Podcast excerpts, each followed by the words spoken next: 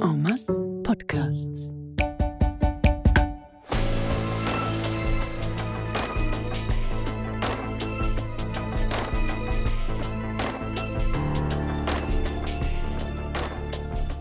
Barsch, Episode 3. Ja, ich glaube, er ist jetzt hinter dem Duschvorhang verschwunden. Musst du dich noch abtrocknen? Hm, Nein, nein, ist schon gut.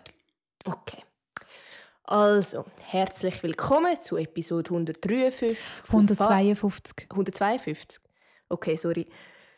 Herzlich willkommen zu Episode 152 von Fahren, einem Podcast, wo wir zusammen reden über das Zusammenleben. Hm, Wir sind immer noch mit dem Barsch beschäftigt, wie man hört. Ich denke mittlerweile an, bevor ich ins Bett gehe. Ich habe letzte Nacht geträumt, dass ich aus der Badwanne gehe. Ja, er ist aber auch ein bisschen wie unser Kind, nicht? Ja, gut, aber er will ja nichts von uns wissen. Hey, was macht er denn sonst da? Meinst du nicht, er wird einfach in Ruhe gelassen werden? Ja, aber das finde ich schon ein bisschen traurig. Dass er allein ist? Nein, dass er nichts von uns wissen will.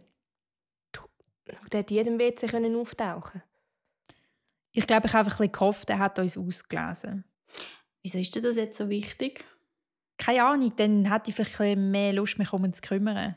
Und jetzt hast du keine Lust, oder was? Doch, denk, aber er ist so scheissig ständig. Es ist ein Fisch. Schau doch einfach so du, als hätte er uns gern. Wenn er uns gerne hat, wäre er jetzt ein Teil von unserer Wege. Und ich muss nicht die ganze Zeit das Bad rechnen. Mhm. Und dann würde er vielleicht auch in so eine Scheissstimmung verbreiten. Also, wie man hört, ist das Zusammenleben noch nicht so einfach. Aber wir reden für das heutige Interview mit Menschen, die vieles über den konstruktiven Umgang mit verschiedensten Bedürfnissen wissen. Nämlich zwei Menschen vom Raupe-Kollektiv.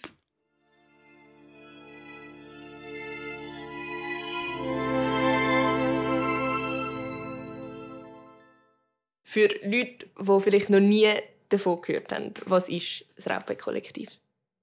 Ja, wir sind ein, also Raupe ist ein Kollektiv von so zwischen 15 und 20 Leuten aktuell. Wir haben auch Kinder dabei und ähm, wir haben so mehrere Aspekte, die wir uns zusammen organisieren. Das ist einerseits die Lohnarbeit, andererseits Care-Arbeit, die kritische Bildung, die kritische Intervention und die antikapitalistische Produktion. Und Genau, also die Lohnarbeit, das bedeutet, dass wir ein gemeinsames Konto haben, also eine gemeinsame Ökonomie. Wir teilen unser Geld, also wir zahlen unsere Löhne auf das gleiche Konto ein und brauchen das Geld vom gleichen Konto. So. Und Raupe heißt Revolution als Alltag. Und darum machen wir das alles. Darum kollektivieren wir unsere Zeit, kollektivieren, darum kollektivieren wir unser Geld, kollektivieren, unsere Ideen kollektivieren, unsere Leidenschaft kollektivieren. Weil wir möchten ein Leben führen, das eben im Alltag kann revolutionär sein gegen Herrschaft sein. Unser Thema ist ja fest auch Zusammenleben. Was, was bedeutet für euch Zusammenleben? Ähm, also was ja an Raupe spannend ist, ist, dass wir nicht zusammen wohnen und gleich recht viel von unserem Alltag oder unserem Leben eben teilen. Ich denke, das ist so etwas sehr Interessantes an Raupe, weil man das ja schon wirklich so erkennt, dass eben grosse Wege irgendeine gemeinsame Ökonomie macht. Unser Zusammenleben ist eigentlich mehr, als, also wir teilen trotzdem sehr viel Zeit. Wir haben jeden Montag die wir zusammen essen und haben Sitzung oder Anlässe. Und abgesehen von dem haben wir auch noch sonst sehr viel miteinander zu tun. Darum würde ich sagen, unser Zusammenleben ist ja, wir haben es vorletzt diskutiert und ich würde sagen, es ist so ein eheähnliches Konstrukt. Aber halt mit 15 bis 20 Leuten statt mit jemandem. Genau. Und wieso wohnen ihr nicht zusammen, alle am gleichen Ort? Ja, am Anfang, wo die Gruppe entstanden ist, haben wir halt noch nicht genau also wir haben gewusst, dass wir das wie möchten angehen, zusammen durchs Leben. Und dann haben wir überlegt, in welcher Art und eben wie man das macht, mit dem Geld, mit der Zeit, mit was für Werte sind uns wichtig. Und dann haben wir so ein bisschen geschaut, was andere vor uns oder neben uns so machen. Und wir haben uns auch recht stark mit der Kommunenbewegung, die jetzt so bisschen wieder kommt, so, aber wo eigentlich viel stärker war in den 70er, 80er Jahren.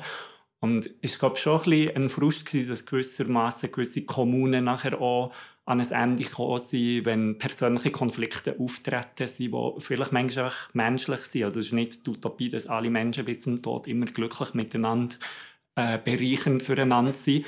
Und in dem Sinne haben wir das Gefühl gehabt, wir möchten gerne ein bisschen eine Struktur, die das Problem wie löst und dadurch haben wir es wie nicht an ein Haus gekoppelt. Und das andere ist schon, dass wir auch das Gefühl haben, für wirklich eine gesellschaftliche Veränderung braucht es auch ein bisschen mehr Leute. Und dann haben wir eigentlich von Anfang an eine Struktur auch angedenkt, wo wie ein Netzwerk oder so eine verschiedene Zellen könnten gedacht werden, die zusammenkommen und, und so etwas Größeres werden und dadurch auch einflussreicheres werden. Und das ist halt nicht möglich, wenn alle müssen in einem Haus wohnen Wie geht ihr als Kollektiv oder vielleicht auch wie kann eine Gesellschaft umgehen mit verschiedenen oder vielleicht teilweise auch entgegengesetzten Bedürfnissen, die um sind? Ich denke nicht, dass wir jetzt schon ein mega ähm, allgemeines Rezept herausgefunden haben, aber für uns, ähm, wir fahren recht fest so, dass wir einfach unsere Bedürfnisse versuchen mitzuteilen oder wahrzunehmen und ähm, zu schauen, wie wir die erfüllen können.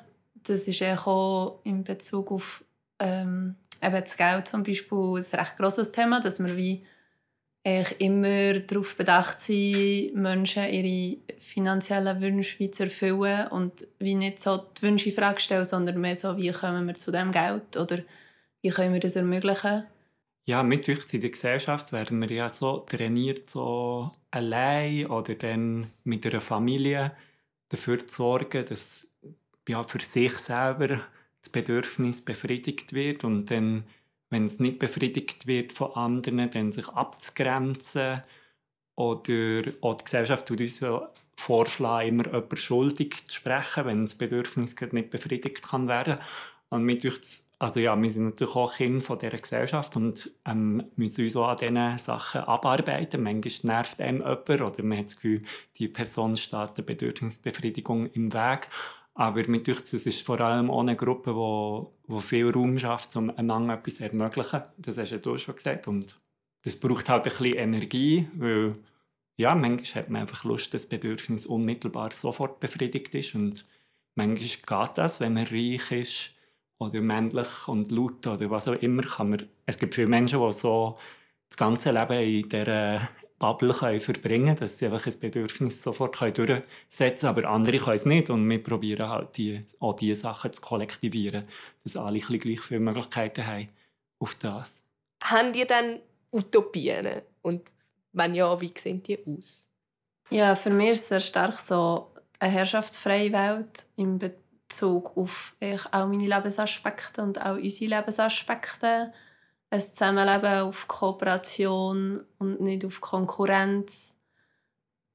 Herrschaftsfrei bedeutet für mich zum Beispiel auch, also ja, es hat recht viele Aspekte, aber unter anderem halt auch der Aspekt in Bezug auf Tiere, dass wir die nicht ausbieten und nicht als wahr verstehen, sondern als Lebewesen. Und eben immer im, also so, was ich mega schön finde an Raupen, ist, dass wir wirklich versuchen, so eine für mich so recht einen Herzensweg zu gehen. Also wir versuchen, wie so bei uns und unseren Gefühlen anzuknüpfen und zu schauen, wie wir uns wohlfühlen miteinander und was wir brauchen füreinander. Und ähm, genau, für mich ist das so etwas, was heutzutage mega fehlt, wo ich das Gefühl habe, früher hätte es das vielleicht mehr gegeben und es ist für mich mega ähm, Hoffnung für die Zukunft, dass man sich wieder in größeren Verbänden ähm, organisiert und zwar auf eine liebevolle Art, dass irgendwie auch ihren Platz finden. So. Genau.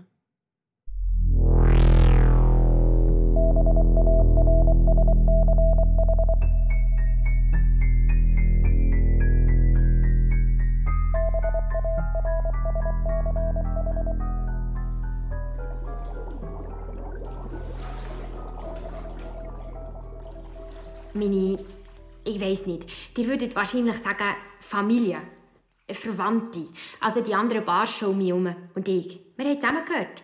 Wir waren ziemlich viel. Nicht so viel, wie es früher gegeben hat, aber sie waren da. Sie für mich und ich für sie. Wir hatten genug zu essen. Und auch genug andere, die uns fressen wollten. Aber es war nicht schlimm, weil wir zusammengeblieben sind. Wir waren uns das ja gewöhnt, wir sind so aufgewachsen. Ich war mutig. Wegen dem hat man mir sogar der Leiche anvertraut. Man hat gesagt, ich sei wichtig. Es hat perfekt funktioniert. Wir waren nie allein. Als wir noch junge Fische waren, sind wir bei den Fliegen und den Larven im flachen Wasser zwischen den Steinen herumgeschwommen. Bis wir aus dem Wasser kommt und haben im Flug Flüge gefressen. Und wenn der eine einen nicht verwünscht hat, hat der nächste geholt. Wir sind immer besser geworden. Wir haben einander angespornt. Wir haben zum Wasser gehört und wir haben uns kennt. Wir haben einen Namen gehabt. Der Flusslauf ist uns gefolgt, nicht mehr ihm. Und dann hätten wir sollen gehen, weil es immer wärmer geworden ist und immer weniger zu fressen hatte. Ein Haufen sind krank geworden, gewisse ja nicht, ich nicht. Dann wiederum andere sind gegessen worden oder verhungert. Ich bin geblieben. Das war gut, auch wenn die anderen irgendwann nicht mehr da waren. Es ist gegangen, hat mich durchgeschlagen. Einmal habe ich einen kleinen Barsch gefressen. Ihr müsst euch nichts denken dabei. Wir machen das manchmal. Ich bin ein Fisch. Und manchmal frisst ich halt einen kleinen Barsch. Wegen dem bin ich jetzt noch da und andere nicht. Das ist ein Kreislauf. Das ist nicht schlimm. Das ist halt das Schwarmleben. Und jetzt gibt es neue Fische. Die kennen das nicht. Die glänzen und denen sind die Schuppen nie ausgehend wegen dem warmen Wasser. Das sind nicht mehr die, die ich kennt habe. Die hätten es arbeiten aber es sind andere gekommen, die nichts mehr mit mir gemeinsam haben. Als ich noch jung war, haben wir zusammengehabt, weil wir Barschen waren. Und jetzt haben sie zusammen, weil sie einander gerne haben. Die verstehen nicht, dass ich zu ihnen gehöre, wie ich überlebt habe. Dort, wo ich gelebt habe, habe ich alle gekannt. 20 Muscheln, 5 Krebse, 800 Insektenlarven. Manchmal habe ich sie gefressen. Manchmal habe ich sie gegrüßt. Manchmal habe ich sie gestreift. Manchmal waren sie mir alle im Weg. Aber sie waren immer da und ich wusste, wie sie sind und wie sie leichen, fressen, sterben. Sie sind jedes Jahr weniger geworden und das habe ich auch verstanden. Aber jetzt gibt es hunderte von Muskeln, Dutzende Krebs und tausende Insektenlarven und ich verstehe gar nichts mehr. Jetzt hast du Chaos.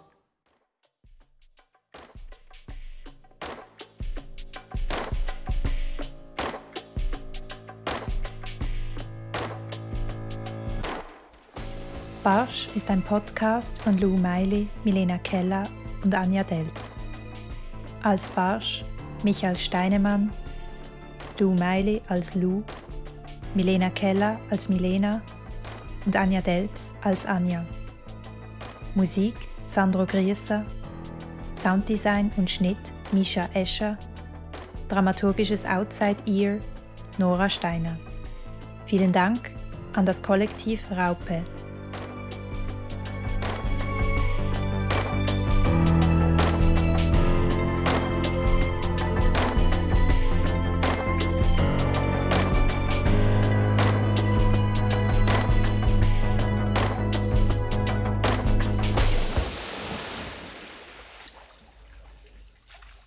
Barsch ist Teil von Ormas Podcasts, ein Hauptstadt-Kulturprojekt von Sonor, Hörmal und Rast. Weitere Podcasts und Informationen auf omas.ch.